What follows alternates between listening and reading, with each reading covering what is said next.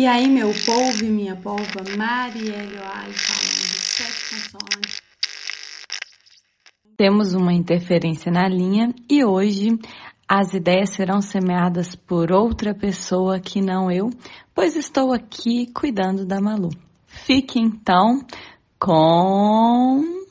E aí, meu povo e minha polva, Mauro Fantini falando, seis vogais e seis consoantes de muitas frases, palhaçadas e salas de aula para vocês. E hoje eu trago aqui para vocês uma frase que eu ouvi recentemente de um amigo e depois descobri que é do autor Mário Prata, que aproveitando esse momento de maternidade da nossa anfitriã, do, da nossa semeadora de ideias, é a seguinte: Filho é bom, mas dura muito. Adorei essa frase. Filho é bom, mas dura muito. Isso me lembrou que quando eu tinha meus 13, 12, 13 anos, eu estava frustrado. Eu estava frustrado porque na minha turma, não tanto na turma assim dos amigos do prédio, mas bastante na minha turma da escola, eu via os meninos crescendo, né? Literalmente crescendo, aumentando de altura. E eu, não.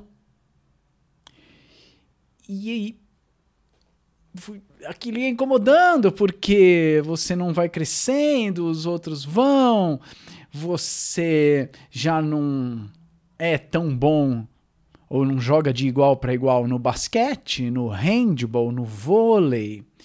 As meninas olham para quem já cresceu e aquilo vai te deixando é, diminuído, né? É chato, é chato. E aí eu frustrado achei, obviamente, os culpados. Quem que eram os culpados? Meus pais obviamente meus pais eram os culpados desse, dessa tragédia fisiológica que assolava a minha jovem vida. Então, reuni minha mãe, meu pai na sala e falei o seguinte: gente, vocês são os irresponsáveis. Eles me olharam com uma cara de interrogação. O que foi? Vocês são os irresponsáveis porque minha mãe tem 1,60 e tanto, meu pai tem 1,60 e tanto, 1,70, sei lá. Quer dizer, baixinhos, dois baixinhos. E tiveram um filho que vai ser o quê? Baixinho. Entendem que vocês reproduzirem é uma irresponsabilidade? E fui embora. Quer você ver que filho é bom, mas dura muito, né? tiveram que ouvir isso. E aí, minha mãe, que tanto não queria a minha frustração e também não queria ser culpada, marcou um endocrinologista para mim. A gente foi lá, fiz alguns exames e o endócrino falou: olha, dá pra gente fazer um, um tratamento hormonal que acelera esse crescimento, que vai acontecer, né? Mas ele dá um, um disparo um pouco mais rápido nesse crescimento. Pensem aí, e, de, e aí depois a gente marca para a gente começar o tratamento. Eu topei, a gente marcou uma data para a gente começar esse tratamento, que seria numa quinta-feira.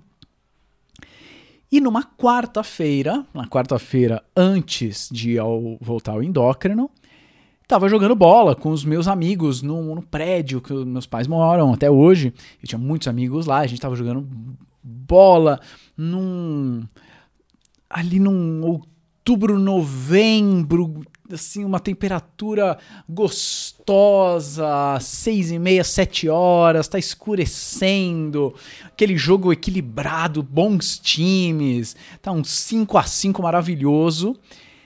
O goleiro do time adversário lança a bola pro atacante e eu tô marcando o atacante. O atacante era o Luizinho.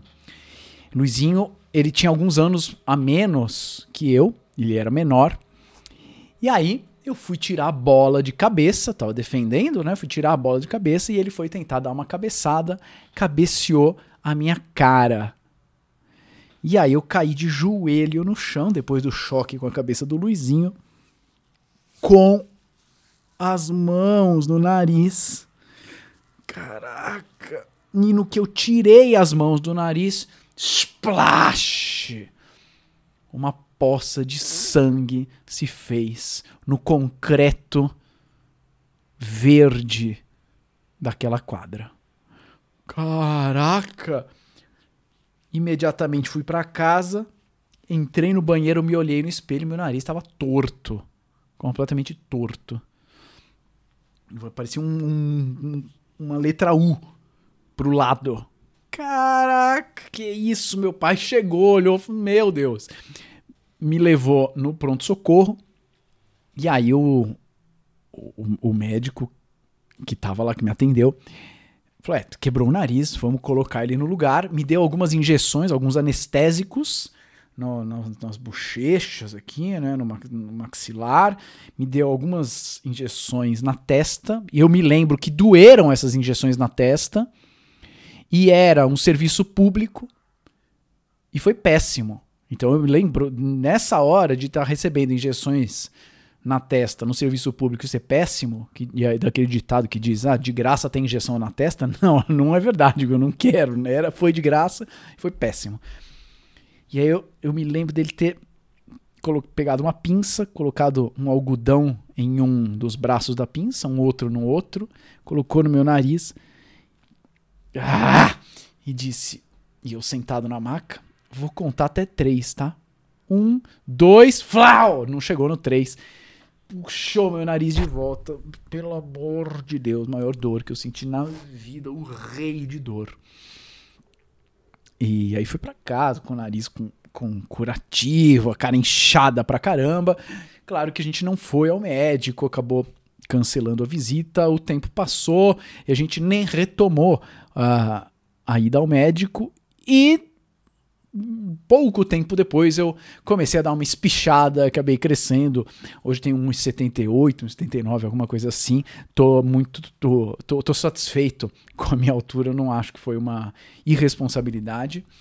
Mas eles tiveram que ouvir, né? Meus pais tiveram que ouvir que eles foram irresponsáveis. Você vê que precisava ouvir uma coisa dessa? Não precisava, né? Filho é bom, mas, mas dura muito. E minha mãe chegou a uma conclusão científica, né, depois de um método científico muito claro, que para crescer basta quebrar o nariz. Eu deixo vocês com o meu abraço virtual, mas com intenção real que vocês saibam que filho é bom, dura muito, Vai ter coisa boa, vai ter coisa ruim, mas vai ser bem assim. Ai, que bom, que bom que eu tenho um ser que saiu de mim e tá povoando esse Brasilzão com todas as ideias próprias, ideias que ele aprendeu da gente, ideias que aprendeu dos amigos, ideias que aprendeu dos endocrinologistas e dos ortopedistas e dos luizinhos da vida. Um abraço e até mais, seus idiotas.